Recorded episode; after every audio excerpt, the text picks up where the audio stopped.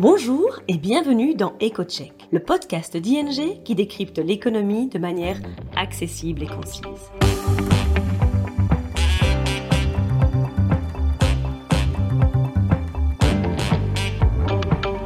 Nos experts économistes se penchent toutes les deux semaines sur le sujet brûlant de l'actualité et on explique les conséquences économiques et financières pour vous ou votre entreprise. Aujourd'hui, votre hôte sera Charlotte de Montpellier, senior économiste chez ING. Bonjour et bienvenue dans ce nouvel épisode d'EcoCheck. Dans les précédents épisodes de ce podcast, nous avions déjà parlé plusieurs fois des banques centrales et des hausses de taux pour faire face à l'inflation. Le moins qu'on puisse dire, c'est que le sujet est plus que jamais d'actualité. Depuis le mois de juin, la Fed a par exemple relevé ses taux de 0,75%. La Banque nationale de Suisse a augmenté ses taux de 0,5% et la Banque d'Angleterre a augmenté ses taux de 0,25%. La Banque centrale européenne, de son côté, a annoncé qu'elle allait commencer à relever ses taux dès le mois de juillet.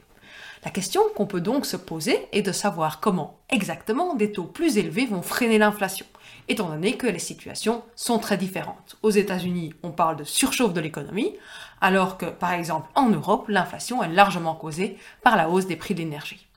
Essayons donc de faire le point, de manière simple, sur les différentes manières dont la politique monétaire peut affecter l'inflation.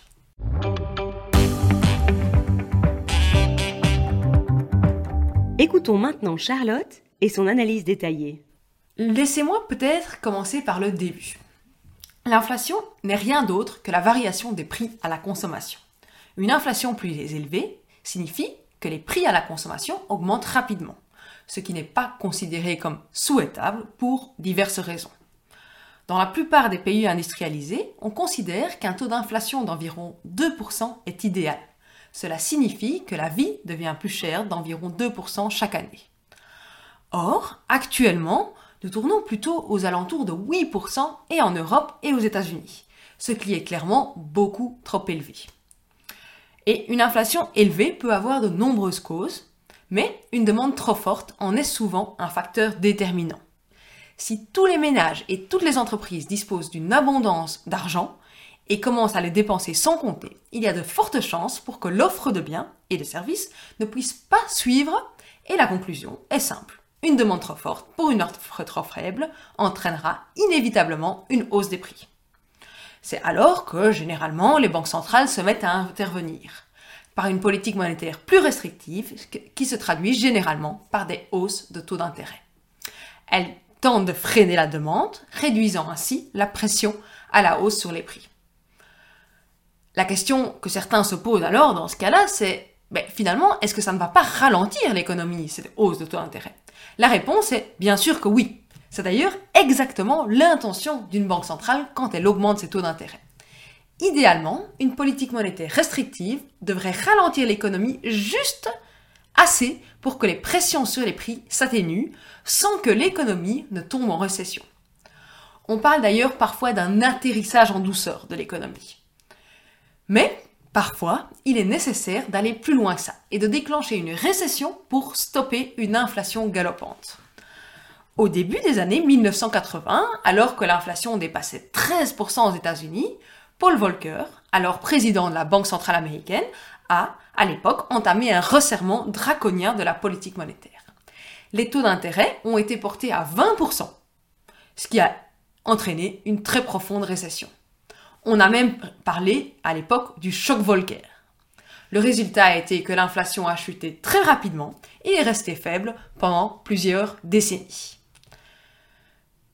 Ça, c'est un peu pour vous montrer le contexte. Mais finalement, comment est-ce que les hausses de taux d'intérêt conduisent à une baisse de l'inflation? Pour le savoir, il faut aller voir la théorie et comprendre qu'il existe plusieurs canaux de transmission importants qui font qu'une hausse des taux d'intérêt entraîne un ralentissement de la croissance économique, puis une baisse de l'inflation. L'effet direct d'une hausse des taux d'intérêt est finalement le plus facile à comprendre. En fait, une augmentation des taux d'intérêt par les banques centrales entraîne généralement une hausse de tous les taux d'intérêt, tant sur les marchés financiers qu'auprès des banques. Il devient donc plus coûteux pour les entreprises et les ménages d'emprunter, de sorte qu'ils sont susceptibles d'investir moins ou d'acheter moins à crédit. En outre, les hausses de taux d'intérêt rendent l'épargne plus attrayante, ce qui incite les gens à épargner davantage et à reporter leur consommation à plus tard. Ainsi, finalement, des taux d'intérêt plus élevés peuvent freiner la demande dans l'économie, atténuant les pressions à la hausse sur les prix. Pour la petite histoire, cet effet direct du taux d'intérêt est parfois appelé le canal keynésien dans les livres de théorie économique, du nom du grand économiste John Maynard Keynes. Le deuxième canal est le canal des prix des actifs. En fait, des taux plus élevés rendent plus attractifs les dépôts et incitent à privilégier davantage l'épargne face aux investissements financiers ou immobiliers. Via le mécanisme de rééquilibrage de portefeuille, cela conduit à une demande moindre pour des actifs réels tels que les actions ou l'immobilier, et ça pousse à la baisse le prix de ces actifs réels. Dans un contexte pareil, les entreprises réduisent souvent leurs investissements, ce qui finalement affecte l'activité économique globale. Et évidemment, il va sans dire que la chute du cours des actions n'est pas non plus une bonne chose pour les particuliers qui détiennent ces actions. Ils se sentent généralement moins riches, ce qui les incite à moins consommer, et donc ce qui réduit l'activité économique globale. De nouveau. Un autre effet de la hausse des taux d'intérêt est le canal des taux de change. En fait, une hausse des taux d'intérêt augmente l'attrait de notre monnaie domestique, qui peut alors prendre de la valeur et devenir beaucoup plus demandée. Cela rend les entreprises domestiques moins compétitives par rapport aux entreprises étrangères et ça peut entraîner une baisse de la croissance parce qu'elles vendent moins à l'étranger. En plus de cela, une monnaie chère rend les produits qu'on importe moins chers, ce qui a pour effet direct de faire baisser l'inflation. Alors après ça, on a le quatrième canal, qui est celui du bilan. En fait, des taux d'intérêt plus élevés peuvent avoir un, impact sur le bilan Hein, la situation financière des entreprises, des ménages, mais aussi des gouvernements, qui ont des niveaux d'endettement élevés. Si ces agents, donc ces entreprises, ces ménages, ces gouvernements doivent se refinancer, les taux d'intérêt sont plus élevés, et donc cela laisse moins de place pour dépenser davantage, ce qui, de nouveau, réduit l'activité économique. Enfin, pour être complet, il faut parler du cinquième canal. Et en fait, il est très intéressant c'est le canal des anticipations. Ce qui se passe, c'est que les banques centrales, par leur communication et leurs décisions en matière de taux d'intérêt, elles peuvent orienter les anticipations, ce qui renforce en fait l'effet de la politique. Prenons l'exemple de la Banque Centrale Européenne. Elle a annoncé il y a quelques semaines qu'elle allait probablement augmenter ses taux d'intérêt dès le mois juillet, mais aussi en septembre et après. Cela ne s'est pas encore produit à l'heure où je vous parle, mais on constate déjà que les marchés financiers ont pris de l'avance. Les taux d'intérêt à long terme ont déjà fortement augmenté, ce qui rend bien plus cher les prêts hypothécaires et les prêts à l'investissement pour les entreprises. L'effet économique, finalement, se fait donc déjà sentir. Si je dois résumer ce que je viens de vous raconter, en augmentant les taux d'intérêt, les banques centrales freinent par différents canaux l'activité économique ce qui finalement conduit à une croissance plus faible des prix. À l'heure actuelle, aux États-Unis, Jérôme Powell, il a été très très clair, lors notamment de sa dernière conférence de presse qui a eu lieu en juin. Il va tout faire pour ralentir l'économie américaine très rapidement, qui est actuellement, selon lui, en surchauffe.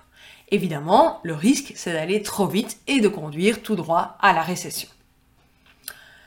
En revanche, pour nous les Européens, le fait que la Banque centrale veuille freiner l'activité économique pour lutter contre l'inflation peut sembler un peu étonnant. Après tout, la hausse actuelle des prix en Europe est causée d'abord par la forte augmentation des prix de l'énergie, notamment suite à la guerre en Ukraine. L'activité économique européenne, si on doit être clair, elle semble déjà freinée par la hausse des prix de l'énergie et elle semble loin d'être en surchauffe. C'est tout à fait vrai, et cela illustre à quel point la situation actuelle est compliquée pour les banques centrales en fait, la Banque Centrale Européenne, elle peut difficilement faire baisser le prix du gaz ou le prix du pétrole en augmentant les taux. Alors pourquoi est-ce qu'elle devrait ralentir actuellement l'économie alors qu'on n'est pas du tout en surchauffe? Eh bien, tout cela, ça a à voir avec les anticipations en matière d'inflation. En fait, une fois que les ménages et les entreprises s'habituent à une situation d'inflation, ils commencent à agir en conséquence. Les entreprises se mettent à augmenter régulièrement leurs prix parce qu'elles commencent à prévoir que leurs fournisseurs vont aussi augmenter régulièrement leurs prix. Les syndicats, à leur tour, exigent de plus en plus des, augmentations salariales pour garantir le pouvoir d'achat.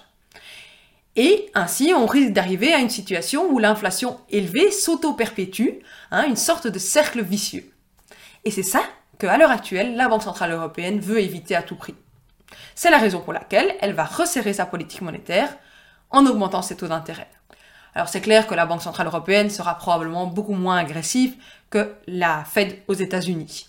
Mais il faut quand même s'attendre à des hausses de taux d'intérêt assez importants pour arriver au niveau de la Banque centrale aux alentours de 1% d'ici la fin de l'année. Bien sûr, avec tout ça, de nombreuses questions demeurent. Est-ce que la hausse des taux d'intérêt va entraîner une récession en Europe, aux États-Unis Comment est-ce que la Banque Centrale Européenne va-t-elle parvenir à augmenter les taux d'intérêt sans frapper trop durement les pays les plus faibles de la zone euro, notamment ceux au sud et risquer une implosion finalement de la zone euro? Alors il est un peu difficile pour moi de développer tout ça dans ce numéro de ce podcast, mais on va revenir sur ce sujet dans les prochaines éditions de notre podcast. Je vous remercie pour votre écoute et vous dis à bientôt pour un podcast économique. C'est tout pour aujourd'hui. Merci pour votre écoute. N'hésitez pas à suivre notre podcast EcoCheck pour ne manquer aucun épisode. Vous souhaitez en savoir plus sur l'actualité économique et financière?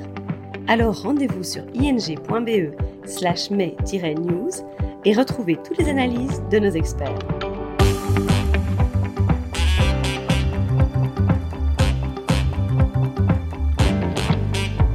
À bientôt dans EcoCheck.